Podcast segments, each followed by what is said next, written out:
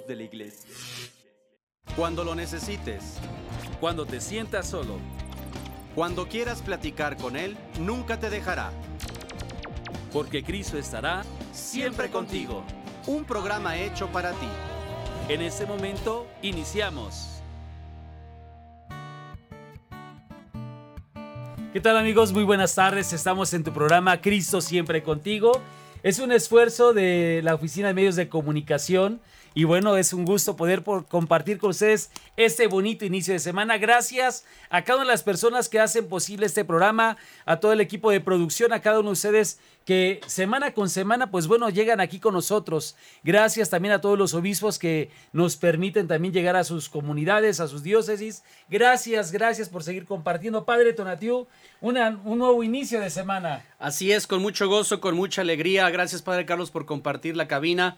Gracias a Carlos Pierdán, gracias a César y a Raúl.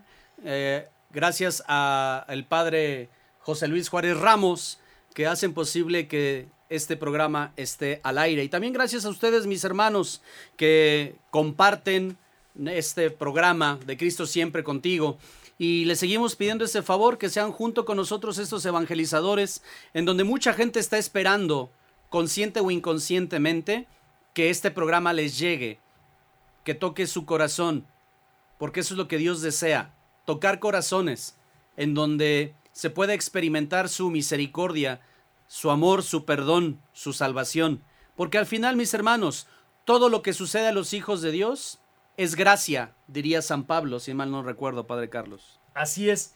Y bueno, y cada vez que tú compartes este programa con tus amigos, con tus vecinos, con tus compañeros, en tus redes sociales, estás evangelizando. Entonces, ojalá nos demos la oportunidad de llegar a nuevos areópagos, es decir, a otras páginas, otros espacios, donde sean cada vez más y más personas quienes tengan la oportunidad de encontrar un programa católico donde puedan formarse, donde podamos compartir también experiencias, por supuesto, y bueno, y con ello también hacer presencia, repito, en esos areópagos, porque sin duda hay una necesidad muy grande de hacer presente a Cristo en esos espacios.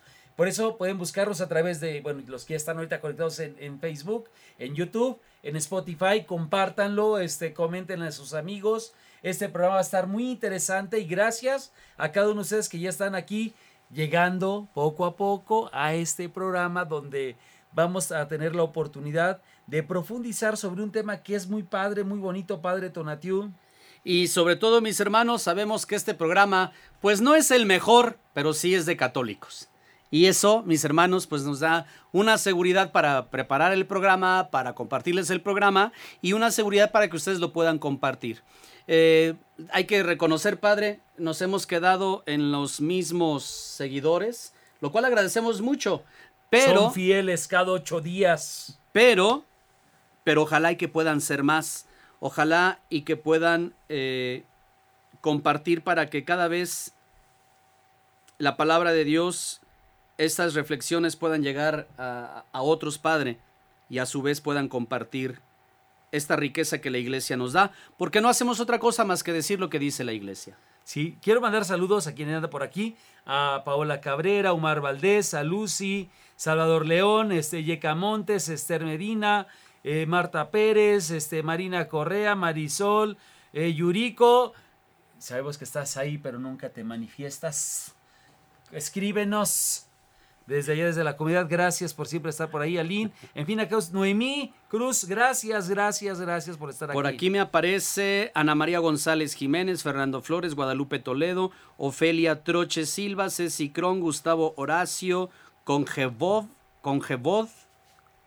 Marta Sánchez, San Rafael Arcángel, la parroquia Jesús, seguramente, ah. Estrella.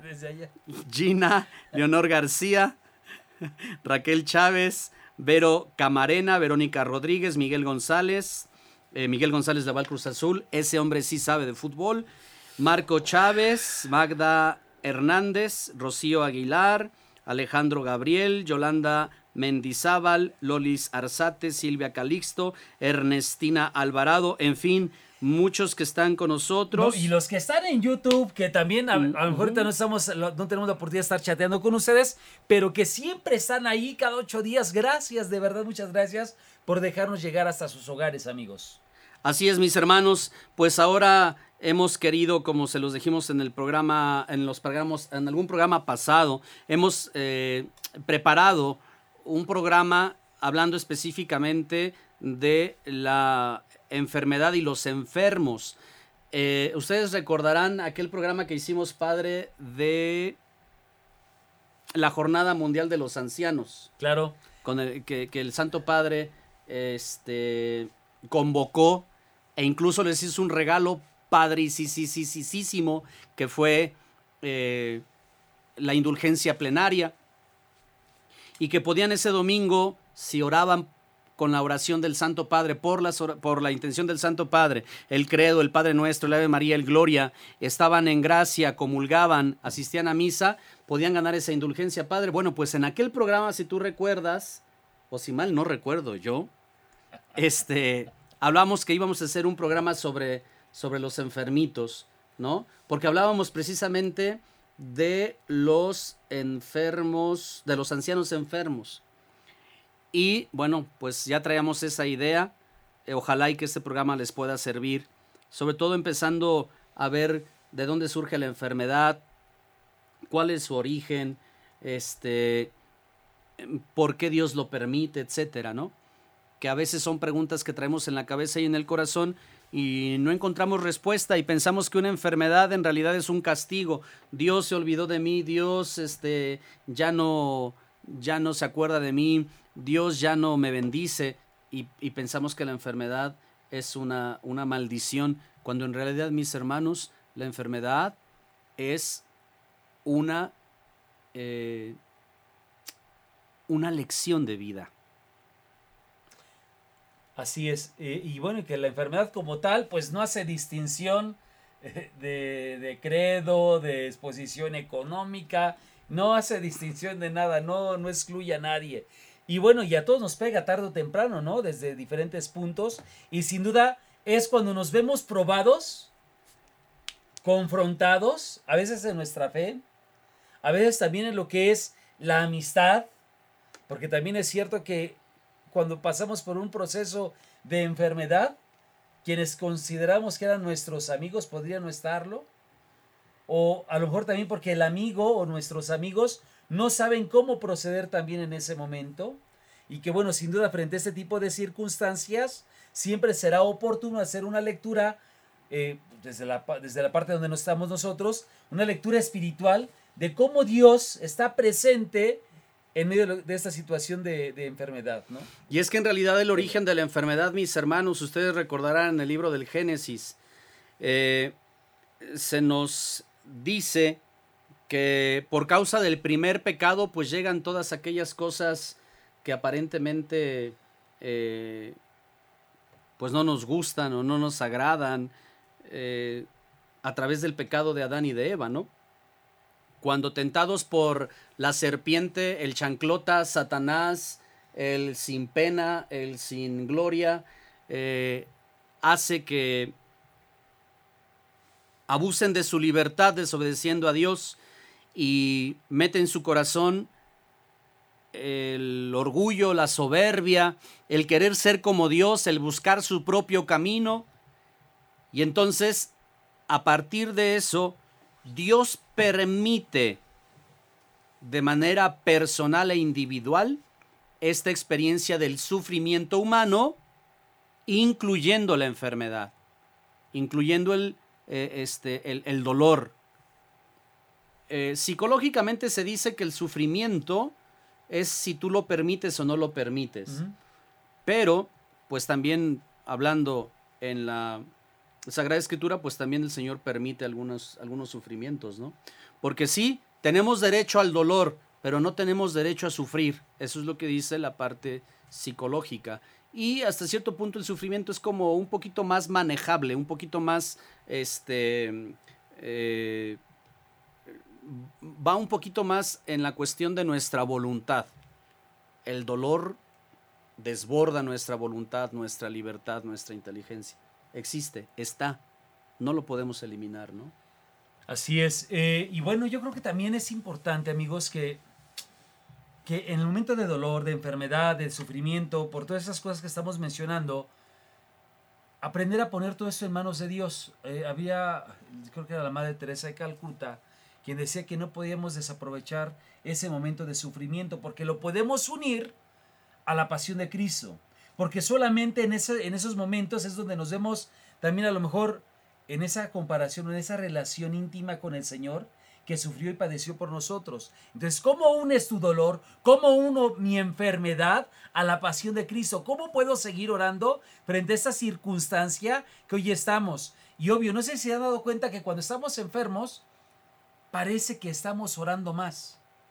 Nos damos la oportunidad de a lo mejor hacer un espacio y decir, ¿qué estoy haciendo con mi vida?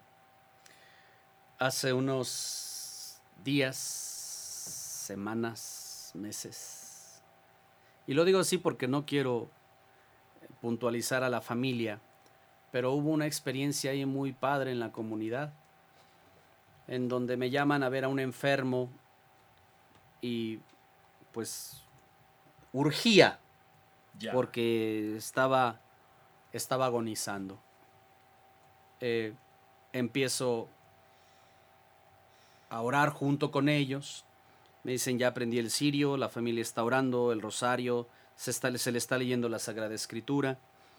Este, esos días que te toca el descanso y todo el mundo, pues, te llama, ¿no? Y mi enfermo, este, mi mamá que se quiere confesar y es grande, puede venir, etcétera. Es decir, como que, como que aún en el día de tu descanso hay que regresar a la parroquia, ¿no? Y hace pensar, perdón que voy a hacer un paréntesis, padre, ah. con eso que estás diciendo. Recuerdo aquel pasaje donde Jesús llega a sus discípulos y le, le empiezan a platicar todo lo que habían hecho y Jesús se los lleva porque era tanta gente que los buscaba que no tenían tiempo ni para, comer. Entonces se los lleva a descansar y la gente se quedan este, pues esperando que Jesús les, les dijera o hiciera algo y entonces empiezan a, a rodear el mar para esperarlos del otro lado. Entonces cuando llegan y van a descansar, Jesús dice el texto y esa parte es maravillosa, como lo recoge el Evangelio de Marcos, es los mira con compasión. ¡Wow! A mí esa parte me, pega porque me imagino el rostro de los enfermos, de la gente que está sufriendo, de aquellos que están llevando a sus propios enfermos. Eran multitudes, pero, pero, pero cañón. Y esta parte de Jesús, cómo los mira a ellos, que es una mirada que llega hasta el corazón y Jesús deja también que lo miren a él y se da una unión de amor tal que dices, wow, o sea, qué grande es el Señor que dice, veníamos a descansar. Hoy no hay, hoy, hoy no hay oficina, ¿no? De hecho, de hecho, si no recuerdo, es Marcos 6, donde Jesús les dice, vengan a descansar a un lugar solitario. Y dan camino en el mar de Galilea. La gente los reconoce y dice el texto, se les adelantan. Y hay otra parte bien bonita del Evangelio, hablando de la compasión aquella parte donde dice Jesús se compadeció de ellos porque andaban como ovejas sin pastor. Entonces no solamente se compadeció de los apóstoles, sino también de la gente que andaba como ovejas sin pastor. Y esta parte, pues también de repente nos toca vivir a nosotros, ¿no? De dices, dices, sí, ya estuve en la parroquia, necesito descansar, este, se hizo lo que se tenía que hacer, pero tienes que asumir y dices, tengo que regresar, ¿no? Tengo que regresar. Este, y aunque a veces son compromisos familiares o compromisos personales o incluso ir al banco a pagar las deudas, etcétera, la luz, agua, teléfono, etcétera, pues tienes que regresarte, ¿no? Bueno, el tema es que esta familia estaba orando y repentinamente después de ese mensaje de padres este, está agonizando, llega otro mensaje y dice, padre, este, pues se está recuperando.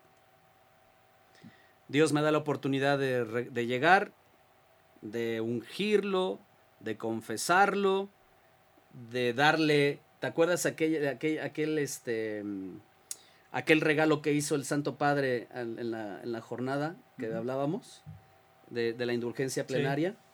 De por sí a todos los enfermos, pues se les puede dar la indulgencia plenaria, pues más con eso, ¿no? Parte del ritual hace referencias en la parte final.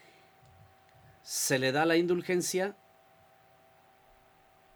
la familia alegre, gozosa, estaba hablando, comiendo, lo habían bañado, etc.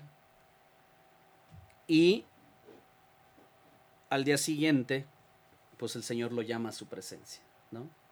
Entonces, esta gracia, esta bendición para el enfermo, para los que asistimos al enfermo, para la familia, es lo que nosotros hoy queremos tratar, mis hermanos. Porque también, desgraciadamente, pues al enfermito no siempre se le trata dignamente.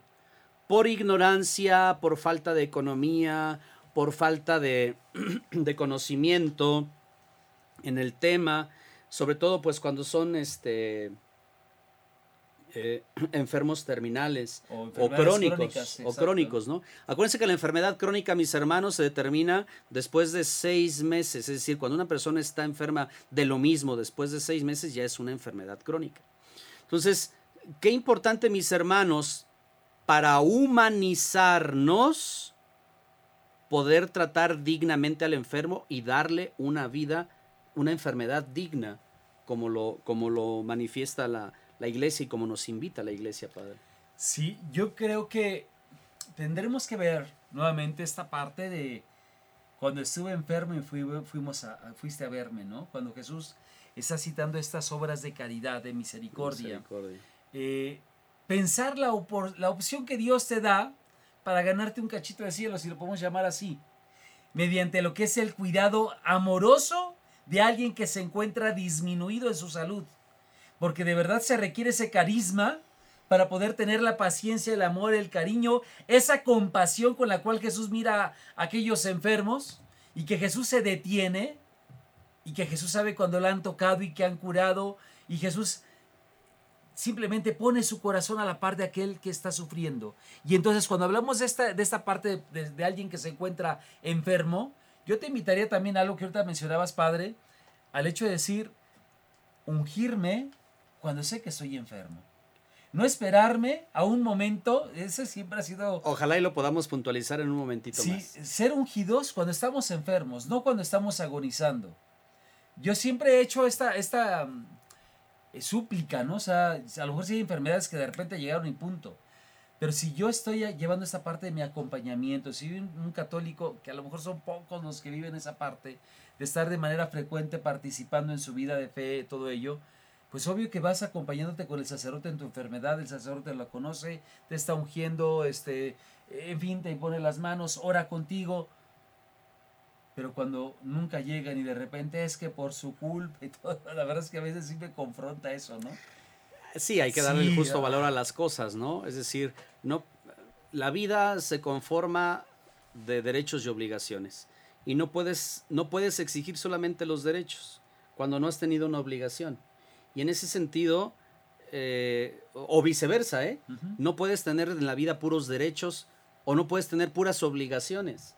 Y ante esta situación de poder recibir dignamente el sacramento en ese momento, como tú lo quieres, como tú lo deseas, y si no, entonces el padrecito se convierte en, la en, la persona más mala del mundo. A ver, hay que ver tus derechos. Ok. Pero ¿y tus obligaciones? De dejarte acompañar, tu obligación de venir a misa para enterarte, tu obligación de dejarte catequizar, evangelizar y al decir, al saber, al vivir, al experimentar la vida de la iglesia, sabrás que en ese momento el padre no se está rascando la panza esperando a ver a qué horas llega la señora o el señor enojado para que te truenen los dedos y te diga, tiene que ir a ver a mi enfermo en este momento. Entonces, derechos y obligaciones, obligaciones y derechos van de la mano. Y eso es lo que vamos a ver en un momentito más, mis hermanos, porque todo esto surge por no entender la enfermedad, por no entender el sufrimiento. Y el sacerdote lo que tiene que hacer, sí, es entender el sufrimiento, pero en el pedir está el dar. Vamos pues a un corte y regresamos. Estamos en tu programa Cristo siempre contigo. Ya estamos de vuelta. Continúa en Cristo siempre contigo. ¿Qué tal amigos? Estamos de regreso en tu programa Cristo siempre contigo, siempre contigo.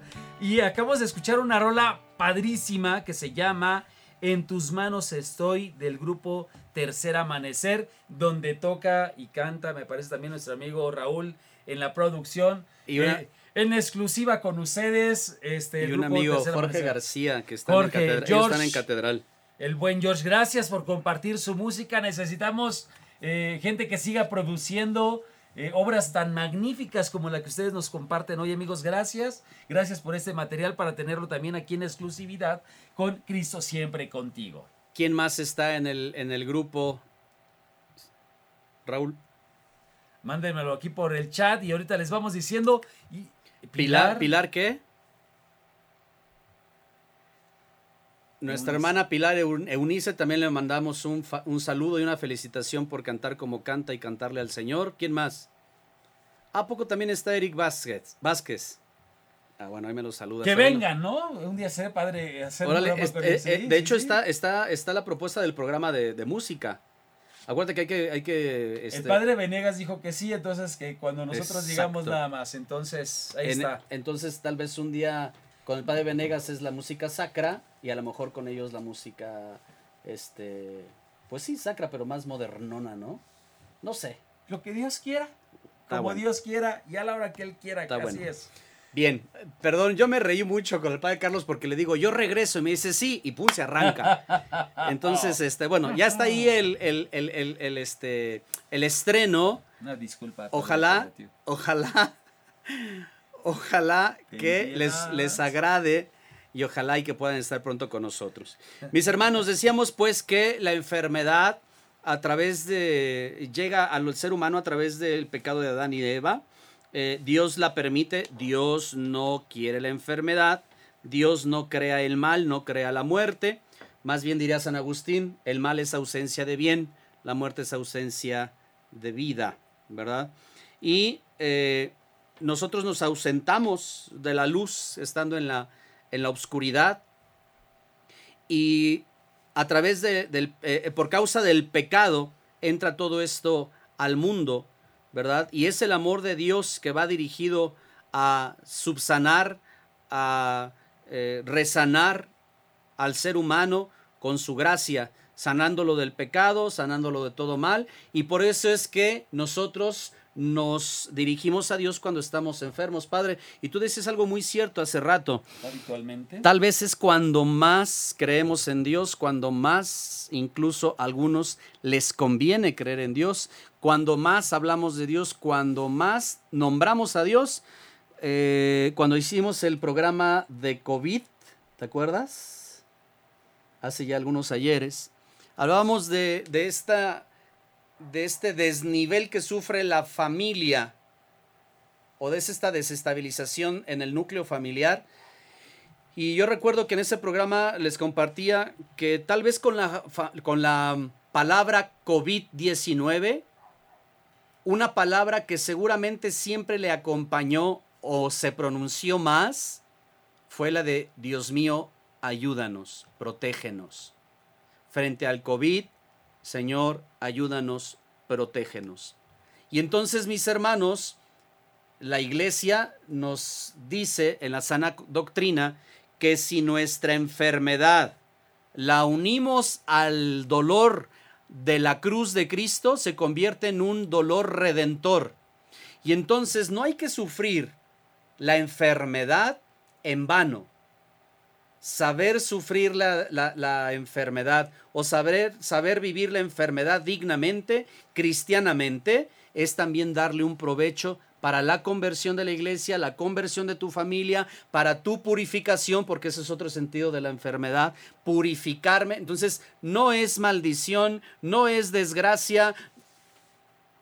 Dicen los padres espirituales, Dios te presta un poquito, recarga un poquito su cruz para tu purificación y para que le ayudes también a dirigir la iglesia, para la conversión de muchos, Padre Carlos.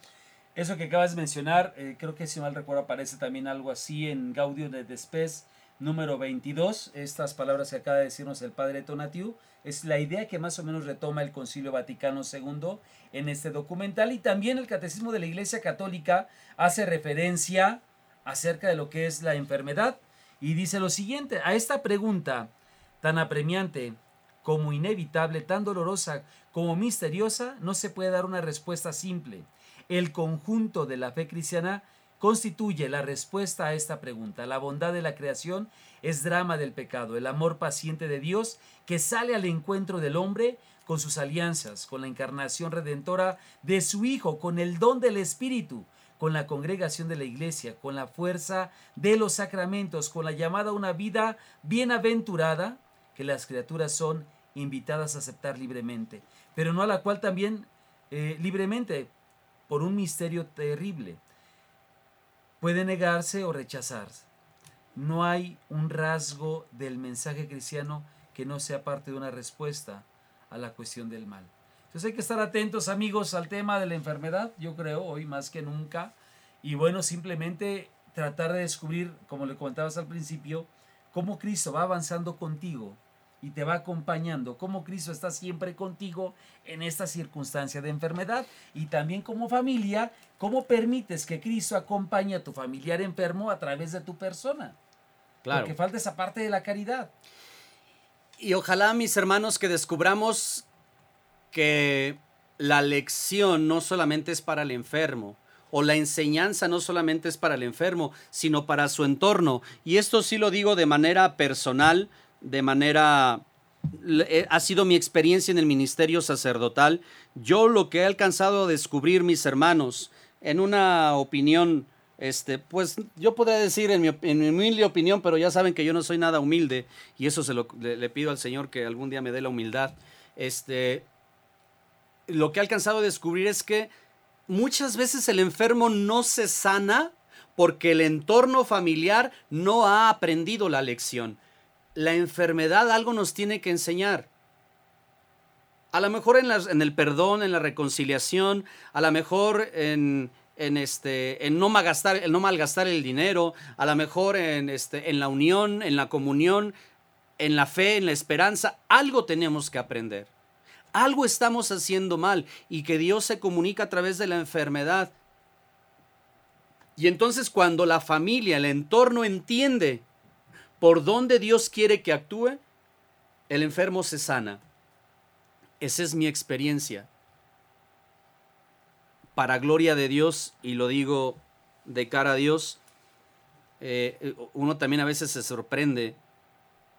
En alguna parroquia, el padre me dejó una lista de todos los enfermitos. Y para gloria de Dios, mis hermanos, para gloria de Dios, de esa lista, cuando se fue a ungir a cada uno, para gloria de Dios, la gran mayoría se levantó y siguió al Señor porque esta unción de la que tú hablabas antes de irnos a corte es una unción no para que el enfermo se muera, porque esa es otra, ¿no? Tú decías, ojalá y que la gente que va a misa o que la gente que va y exige la unción, pues sepa de qué se trata. Pero hay ocasiones en que ni siquiera saben que existe la unción. Y hay ocasiones en que tienen una idea muy, muy errada de la unción. Récele, padrecito. Que no venga porque se va a morir. También. ¿No? Y desgraciadamente, decías hace rato, desgraciadamente, esperan hasta el final. Y cuando ya no hay nada que hacer, cuando ya el médico dijo ya no, cuando el enfermito dijo ya déjenme, cuando ya la enfermedad está en las últimas, ah, pues llamen al padrecito a ver qué puede hacer. Llega, lo unge y se muere y la gente se queda con la idea de que lo ungió, se murió. La unción es para que se mueran, no le hablen. exactamente. Por eso también en ese momento, pues nosotros los sacerdotes tenemos que ocupar un espacio de catequesis antes de ser ungido, decir, eh, proclamar la verdad de la revelación, de la divina revelación, del sacramento de la unción de enfermos y la unción eh, del enfermo, ¿no? Con el óleo de los enfermos. El óleo es para fortalecer el cuerpo y el espíritu. Previamente la confesión, previamente la comunión. No sé si te ha tocado, padre. Este, sí quiero la unción, pero no me confiese. Y no se puede dar una sin otra. Exacto precisamente para fortalecer el cuerpo y el espíritu. Y si en ese momento el Señor los llama a cuentas, pues que entren plenamente al cielo. Y la gente la gente tiene miedo de ser ungida porque piensa que siendo ungida se va a morir. Entonces, en cuanto el enfermito caiga en cama, hay que hablarle al sacerdote, ya sea la cama del hospital, la cama de la casa, la cama de un, un orfanato, cuando esté empezando la enfermedad, hay que hablarle al sacerdote para darle un poquito más espacio, por así decirlo y así entenderlo, un poquito más de espacio para que el sacramento pueda eh,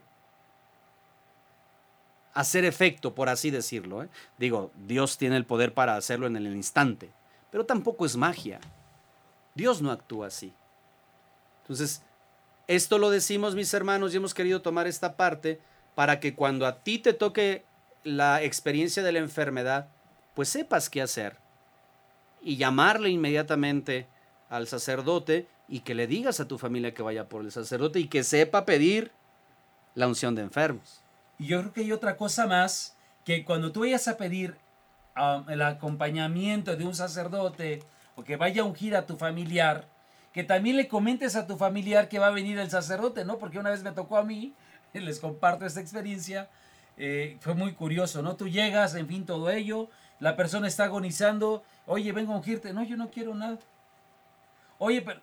Y la familia sí que se unja y el enfermo, no quiero que me unjan. Y entonces tú dices, bueno, este, con permiso, con permiso, no, el, sacramento no se puede eh, recibir de manera obligatoria, así porque yo lo digo y porque ya estoy aquí y ahora pues ni modo, no, es algo que se pide libre y voluntariamente. No sé si te acuerdas de aquel testimonio, alguna vez alguien nos los contaba. Creo que sí estabas. Que llegó un sacerdote al hospital y le tocó a un, un enfermo así. No, yo no quiero Oiga, pero su familia me dijo que viniera. No, no, yo no quiero. ¿No quiere confesarse? No. ¿No quiere la comunión? No. ¿No quiere ser ungido? No. Váyase de aquí, lárguese de aquí. Y entonces el sacerdote le pidió una silla a la enfermera y se, se sentó, ¿verdad? Se sentó enfrente del, del enfermo. Y el enfermo se le quedaba viendo y le decía, no, yo no quiero nada, que se largue. Porque a veces los enfermos están groseros incluso con el sacerdote, ¿no? Y si no es el enfermo es la familia, ¿no? Y entonces el sacerdote se sentó y le dijo, no, yo no me voy de aquí. que se vaya. No, yo no me voy de aquí. ¿Por qué no se quiere ir? No, yo quiero ver cómo Satanás se lleva un alma al infierno. Después de cinco minutos le dijo, ¿me confiesa? Y, o no sé si te ha tocado, por ejemplo, que llegas y ya está otro hermano sacerdote. También. Eso sí. No, también las Ezequias una vez me pasó eso, pero bueno. ¿Sabes qué? También, ahorita que estás tocando este punto es muy cierto. O sea, hablamos de la forma en la cual el familiar tiene que cuidar al enfermo, pero también la otra situación es de cómo el enfermo se deja cuidar. Porque también está otra, esa, esa cara de la moneda, ¿no? Donde el enfermo puede ser grosero, este, indiferente, eh, a lo mejor este, no sé, enojón con sus seres queridos, cuando también ellos están pasando por el mismo proceso, pero tratando de cuidarte, tratando de darte ese amor, en fin, todo ello, y de verdad que se vive esa, esa parte muy tensa del enfermo que quiere una cosa, de la familia que quiere otra cosa, y es una situación muy difícil, y muchas familias, seguramente los que están ahorita viéndonos, y escuchándonos están pasando por algo así, padre. Y fíjate que, padre y hermanos, les, les comparto, yo en la parroquia he tenido este, como la necesidad, en la, mejor dicho, en la experiencia sacerdotal, de hacer como ciertas preguntas, ¿no? Y, por ejemplo, es, ¿usted es familiar cercano?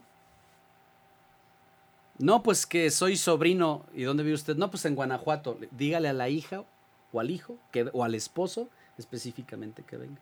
Porque luego hay familiares con muy buena intención y lo que sucede es que cuando tú llegas, ya hay otro sacerdote o ya otro sacerdote lo ungió. O hermanos de comunidad vecinos que tuvieron la inquietud de, hacerle esta obra de caridad. Y cuando llegas, este, ya está el párroco de la comunidad vecina. Exacto. Y entonces muchas veces cuando sucede esto, pues uno deja otros compromisos y queda mal con otras personas. Porque bueno, pues hay que darle prioridad a salvar un alma. Pero eso también es necesario que ustedes lo sepan, mis hermanos, y lo compartan y que comprendan que pues muchas veces el sacerdote hace su mejor esfuerzo y eh, pues la vida no da. Y todavía como para que en su momento, pues ya no, padrecito, ya regrésese, ¿no? O no sé si te ha tocado... no, ya no, eso ya, sí, ya no lo digo. Que primero te tratan como quinceañera, ¿no? Cuando vas, uy, te traen aquí en la charola de plata. Ya les haces el bautismo o la boda o los Sexy. 15, exacto. Ya, ya ni ven cómo te regresan, ¿no? Ya ni siquiera te dan para el camión, nada. Dices, mm, No voy a decir el nombre, me tocó una vez así, lo mismo. Me pidieron que fuera a hacer a unos conocidos. nombres, conocido. nombres. No, en Cuernavaca, ¿no? y cuando, con- gracias Padre a Dios, ni para la caseta, ¿no? Entonces, y tú dejaste muchas cosas, a lo mejor fuiste programando, en fin, todo ello. Entonces yo creo que ahí hay cosas de repente que tú dices, bueno, al menos el ser agradecidos, ¿no? Claro, sí, porque jamás te vuelven a ver. Jamás, Sí, jamás, sí. ¿no? Entonces, Lección aprendida. Esta parte, exacto, esta parte, mis hermanos, de saber eh, y tener paciencia también cuando, cuando llega uno a pedir la- el, el- el- el servicio, eh, pues uno también tiene que ver ciertas cosas. Otra pregunta, por ejemplo, ¿ya hay otra persona que fue por otro sacerdote o usted no sabe? No, pues no sé. Entonces, con más razón, háblele a su, a su, a su familiar más más cercano. cercano. Él quiere, ay, no, es que nosotros queremos llevárselo. Ah, Pregúntenle. pregúntele, ¿no? Es más, favor. exacto. Es más, cuando esté con él me habla por teléfono y aquí yo le pregunto. Ay, es que usted es muy quisquilloso, es que... No, no es que sea quisquilloso. Es que Es ya que- ha pasado. Exacto. Y es muy común ese tipo de situaciones. Entonces, ojo con eso. Si tu familiar quiere ser ungido, sí, hazlo. Pero ve con el párroco que esté más cercano a tu, a tu, o a tu comunidad, ¿no? Mejor dicho. Fíjate que una vez me tocó, hice todo el interrogatorio, etcétera, este, o, o mejor las preguntas, interrogatorio se oye muy, muy jurídico, ¿no? Este, hice las preguntas, la investigación, etcétera, vámonos. Cuando llego con el enfermito, le digo a la esposa, este, vengo a ungirlo, a confesarlo y este, absolverlo y a darle la- la, la- pues sí, la comunión. Ay, padre, qué bueno. Mi hermano, mi, mi- mi- mi esposo se va a llenar de más gracia. Porque antier que salió del hospital, ese mismo día otro padrecito lo ungió, lo confesó y le dio la comunión. Como si los sacramentos duraran un día, dos días, tres días. Eh, el derecho canónico, si mal no recuerdo, padre, me corregirás, o que nos hable el padre eh, Los Leonardo. canonistas, los canonistas. Leonardo o el padre Federico, este, dice que la unción de enfermos tiene que ser administrada, no recuerdo si tres meses, cada tres meses o cada seis meses. Y eh, en un acompañamiento. Y hay, hay gente que quiere ser ungida cada ratito, cada ratito. En el fondo no creen en el sacramento, en la gracia de Dios. O vemos el sacramento de una manera distinta. Mágica. ¿no? Sí, exacto. Entonces, es cierto que a lo mejor la carta de Santiago hace referencia de que llamen al sacerdote, que la oración hecha con fe hará que el enfermo se sane y si tiene pecado se le perdonará, ¿no? Es cierto que esta, esto sucede, ¿no? Pero sin embargo, también tiene su efecto y tiene su espacio de gracia, por Claro, supuesto. claro. Eh, pero aquí lo más importante es que descubramos cómo podemos seguir acompañando a nuestros enfermos, darles ese amor, darles ese tiempo y también como enfermo, déjate cuidar. Déjate cuidar, déjate amar, déjate apapachar, pero también eh, no vayas a, a lo mejor a veces ser este, lo voy a decir con mucho cariño, eh, que puedas manipular, ¿no? Porque también hay enfermos que se ponen en esa situación de querer manipular para tenerlos a todos porque yo así soy. y De así hecho, me gusta. de hecho, los gerontólogos hacen, hacen una advertencia, bueno, lo poco que yo sé, ¿verdad? Dos advertencias muy serias. Primero, que el abuelo no deje de tomar agua y cuando está enfermo, psicológicamente, quiere ganarte a través de la manipulación. Entonces, sería como muy común. Por eso, mis hermanos, también hay que prepararnos y formarnos para saber cómo atender a un enfermo, cómo vivir la enfermedad, y qué es lo que la vida también nos depara a través de una enfermedad y lo que Dios nos está pidiendo a través de estas lecciones o las lecciones que nos quiere dar a través de la enfermedad. Vamos pues a un corte, mis hermanos. Regresamos, estamos en tu programa Cristo, siempre, contigo. Ya estamos de vuelta. Continúa en Cristo siempre contigo.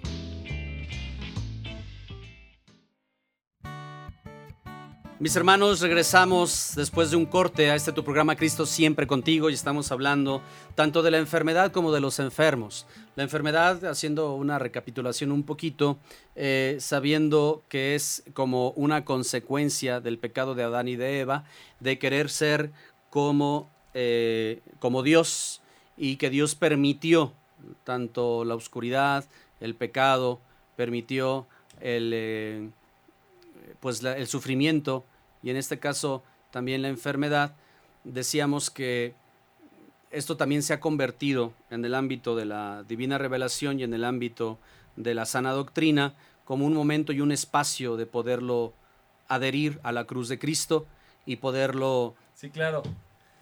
Y bueno, y acerca de esta enfermedad, de lo que estamos ahorita compartiendo, hermanos, es importante pensar también, Padre, cómo Jesús miraba a nuestros hermanos enfermos. Él tiene una preferencia específica por cada uno de ellos y que bueno, sin duda nosotros también tendríamos que asumir lo que son las emociones, los sentimientos que Cristo tiene para con cada uno de ellos. Entonces, eh, ojalá cada uno de nosotros, si tenemos esta, este espacio, esta oportunidad de estar acompañando a algún enfermo, pues bueno, simplemente pensar esto, que Jesús tenía, los tenía con cierta preferencia. No solamente era la compasión, era la preferencia. Y si tú cuidas un enfermo, trata de tener esa preferencia como lo haría Jesús. La pregunta, la pregunta sería, Padre, ¿qué se necesita para dignificar a alguien que necesita ser dignificado? En este caso, aquel que le falta la salud.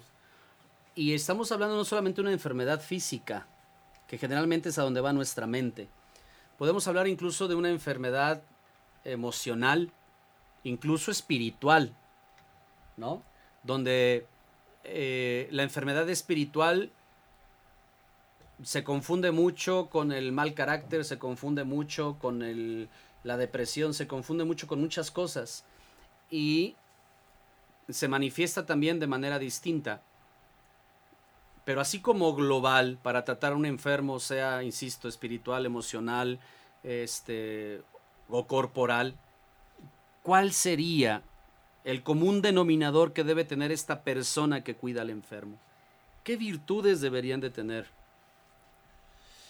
Yo pienso, si ustedes están de acuerdo, y si no, pues bueno, me, me corregirán a través del chat, yo pienso que la primera es el amor. Y de ahí se desatan todas las demás. Porque solamente cuando tienes esa capacidad de amar al prójimo como a ti mismo, y porque miras en el otro a la figura, a la imagen de Cristo, pues solamente yo, yo pienso esto, que es a, es a partir de ello, ¿no?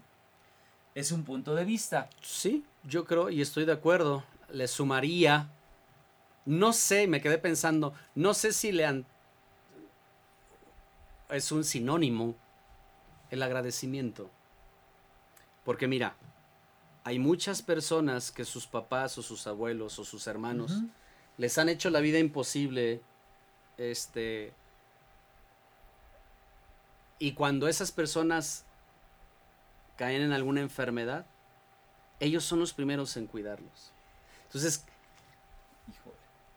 eh, me, pongo a pensar en eso, ¿no? Es que yo pensaré que eso ya es un tema más de una circunstancia, de una casuística, ¿no? Eh, ¿Por qué? Porque a lo mejor sí, no en todos los casos es un tema de, pues, este, como agradecimiento solamente. Yo creo que eh, a lo mejor hay casos donde sí podría ser eh, lo que tú dices. pero yo creo que si fuera un común denominador, como lo citabas, pienso que tendría que ser el amor. Pero bueno, ustedes denos su punto de vista. ¿Y usted qué opina? O sea, el agradecimiento como sinónimo. El, teléfono. el agradecimiento como sinónimo, yo creo que, que, es válido. Sí. O, o, o, como principio del amor. Es decir, me diste la vida aunque me hayas tratado mal, bueno, hoy quiero pagarte con el bien. Y es una virtud cristiana, ¿no? Máxime, si me trataste bien, si me amaste, si me protegiste, pues no se puede decir con más facilidad, pero sí con más fluidez, ¿no? Y al ser con más fluidez, pues se hace con más gozo, con más alegría. Pero esta parte donde generalmente se nos olvida ser agradecidos, se nos olvida lo que los demás hicieron por nosotros, se nos olvida la orientación que tuvieron o que nos crecieron, o que en ese momento ya estás desesperado y le quieres gritar y, te pide comida, haces lo posible, vas, se la traes y en el momento que se la vas a dar dice ya no quiero. Y la primera dices, bueno, ok, me tardé. Y la segunda dices, bueno, ok, a lo mejor se enfrió. Y la tercera dices, a ver, espérame, algo está sucediendo. O tú no estás reaccionando bien o yo no estoy reaccionando bien. O estás jugando conmigo. Pero cuando ya empiezas a ver el tipo de enfermedad, dices, te dicen los doctores, los gerontólogos, en el caso de los ancianos, es que es parte de la enfermedad. Y dices, ah, entonces tengo como que redoblar, eh, eh, redoblar esfuerzos en la paciencia o formarme incluso para la enfermedad, que también es parte del tema del día de hoy, ¿no? De querer ayudar a aquellas personitas, pues que o nunca se han enfrentado a la enfermedad o no saben en este momento que se están enfrentando a la enfermedad, cómo reaccionar de la mejor manera y por dónde va el, el tema de la enfermedad, ¿no? Cualquiera que sea. Yo recuerdo cuando estábamos en la pastoral em, de la salud, acompañando en los diferentes hospitales, no sé si recuerdes, cuando estábamos en nuestro último año de seminario, si no mal recuerdo fue en esa etapa.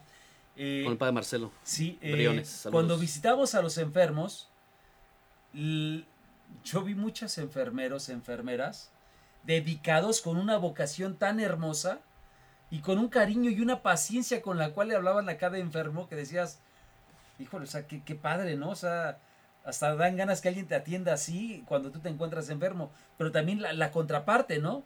Que a lo mejor a lo mejor es enfermo tiene una situación que de disgusto, de molestia, no sabemos, digo, porque cada caso es un, una situación específica, pero también donde enfermos eran a veces muy groseros con ellos, ¿no? En su trabajo. En fin, creo que tendremos que entender esta parte, sí, agradecimiento, sí, el amor, por supuesto, la humildad, por supuesto, también es, indispensable en este proceso, ser hombres de fe o mujeres de fe, que aprendamos a unir lo que es nuestra enfermedad, nuestro padecimiento con el de Cristo Jesús. No sé qué otra, otra cosa más podrías a lo mejor ahí tener eh, en mente. Esta parte del conocimiento. O sea, yo puedo tener mucho amor, mucho agradecimiento, etcétera, lo que has dicho. Perdón, mis hermanos, pero literal, ser un inútil para cuidar a un enfermo. Y si el enfermo tiene una colostomía o colosto, colostomía o tiene una pierna fracturada y yo lo cargo equivocadamente, pues por mucho que el enfermo no quiera hacer, eh, este, ¿cómo se llama? Eh, por mucho que no me quiera reclamar, pues me va a reclamar. Si no tengo la técnica para, para cuidar a un enfermo, tengo que prepararme y servir mejor a ese enfermito. Máximo si es mi mamá, mi papá, mi... Hay que sumarle al conocimiento la prudencia. Sí, claro. ¿No? sí, claro. Es otra cosa Fíjense Qué, interesante esta parte eh, y sobre todo pensar en que hay personas que están dedicadas a tiempo completo a ello, ¿no? Que dan su servicio en casa, en hospitales, para poder guiar y acompañar a nuestros enfermos. Y qué importante sería entonces también como familia que le preguntemos a alguien que sí sabe. Exacto. Oye, ¿cómo voy a llevar este proceso? Yo recuerdo cuando mis papás pasaron por esa etapa de COVID. ¿Tus papás? Mis papás, mis papacitos chulos, mm, que les mando un besote. ¿Viste papás? Sí, bueno, no, no me di cuenta. Una disculpa, bueno, estamos en vivo y así pasa, ¿no? Pero está bien, papás. Mis, mis, papás, eh, cuando estaban ellos enfermos, eh, una vecina que se dedica al cuidado de enfermos, ella estuvo ahí. ¿Perdón de qué es de COVID? ¿Esta parte de COVID? Sí, sí, sí. Ah, entonces ella estuvo ahí a tiempo completo, acompañándolos, acompaña a sus papás del padre Carlos. Sí, claro. Eh, ella estuvo acompañándolos y de verdad que su trabajo es profesional, profesional y estuvo ahí, en fin, con todos los riesgos que eso también conllevaba, ¿no? Entonces, de verdad, yo creo que hay gente que hace su trabajo con mucho amor y gracias Argelia porque de verdad eres una persona muy valiosa para tu comunidad y también con las hermanas de la caridad que sé que es ahí donde prestas también un servicio importante en la rehabilitación de muchos niños. Y es esta parte es bien importante, dejarte enseñar, querer aprender. Y entonces así también podemos dignificar nuestro servicio y dignificar a nuestro hermano enfermo. ¿No? En cualquiera de los ámbitos, insisto, si es físico, si es emocional, si es espiritual. Tendré que acercarme más a Dios para poder entender Claro. la enfermedad, de dónde viene esta enfermedad emocional, perdón, esta enfermedad este, espiritual o investigar qué son las emociones, de dónde surgen, si es una enfermedad emocional, prepararme, disponerme para poder servir de la mejor manera cristianamente en el nombre del Señor Jesús. Creo que eso también es importante dentro de esta pregunta que a propósito te hacía padre y que respondes con, con toda sabiduría y que seguramente nuestros, eh, nuestros hermanos en el, en el chat también nos estarán diciendo, este, y ahorita vamos a leer un ratito más, eh, si, no, si no, no vamos a acabar, acabar, el, acabar el programa. un programa. este eh, o habrá que hacer otro más eh, nos puedan decir y podamos también tomarlos tomar estos, estas opiniones en cuenta.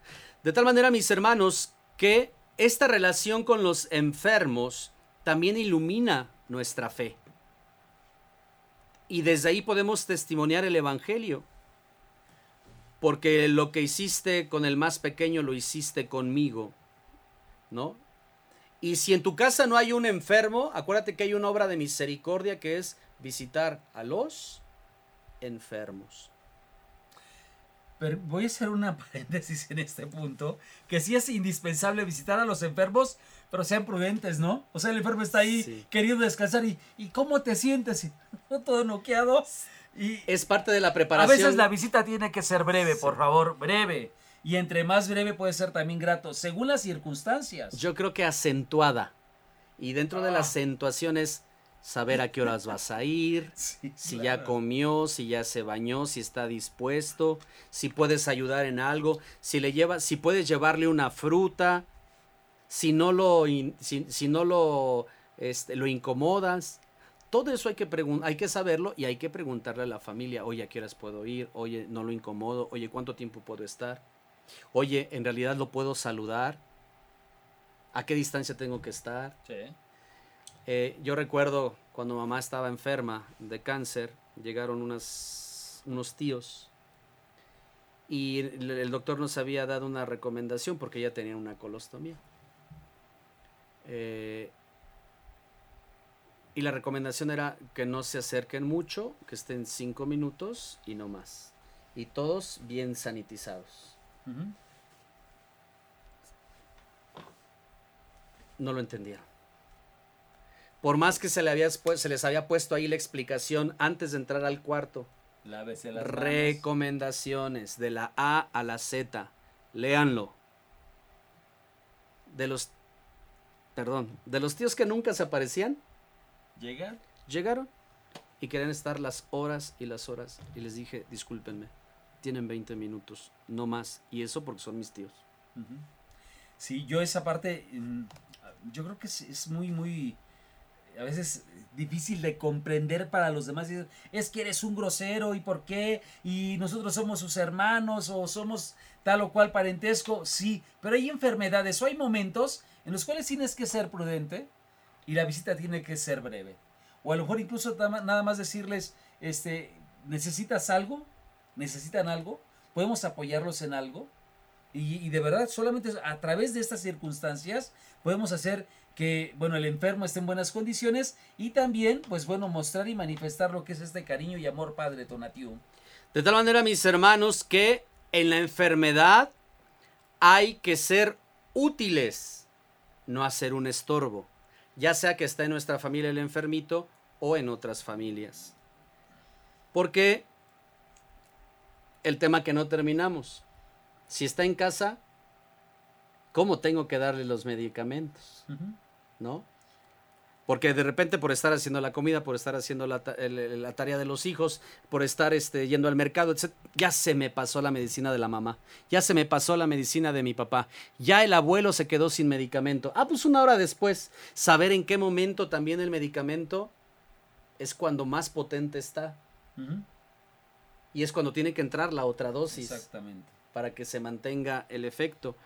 Entonces, todas estas cosas, mis hermanos, que ojalá y estos tips viniendo de alguien que, de, dos personitas que no somos expertas, pero que eh, frente a la enfermedad hemos tenido un poquitito de experiencia y hemos visto algunas cosas en los hogares. Ojalá y te haya servido, ojalá y eh, estemos dispuestos a seguir formándonos, a seguir informándonos y obviamente pues tampoco abordamos el tema de, de automedicación. Sí, exactamente.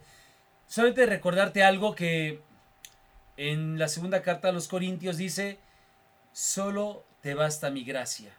Mi poder en efecto se manifiesta plenamente en la debilidad. Amén. Entonces, ojalá, ojalá puedas invocar al Señor, pedirle que en este momento de debilidad, esa gracia, esa bendición de Dios te acompañe, que acompañe a tu familia también, porque caminamos juntos, peregrinamos juntos, y algo más que a lo mejor me gustaría dejarles ahí eh, en lo que es eh, como una tarea, ¿no? En nuestras comunidades hay personas que están solas y nadie tiene la oportunidad de acompañarlos en el hospital.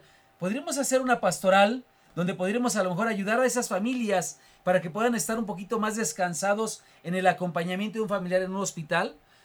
Pensemos si en realidad somos comunidad o no a través de esta obra de caridad ayudando a toda la familia del enfermo. Piénsenlo. Mis hermanos, la enfermedad es una escuela, una escuela para la vida. De tal manera que la enfermedad también nos ayuda a tomar conciencia de nuestras limitaciones. Y cuando uno se da cuenta de las propias limitaciones y de que es un peregrino en esta tierra, entonces le da cabida a Dios.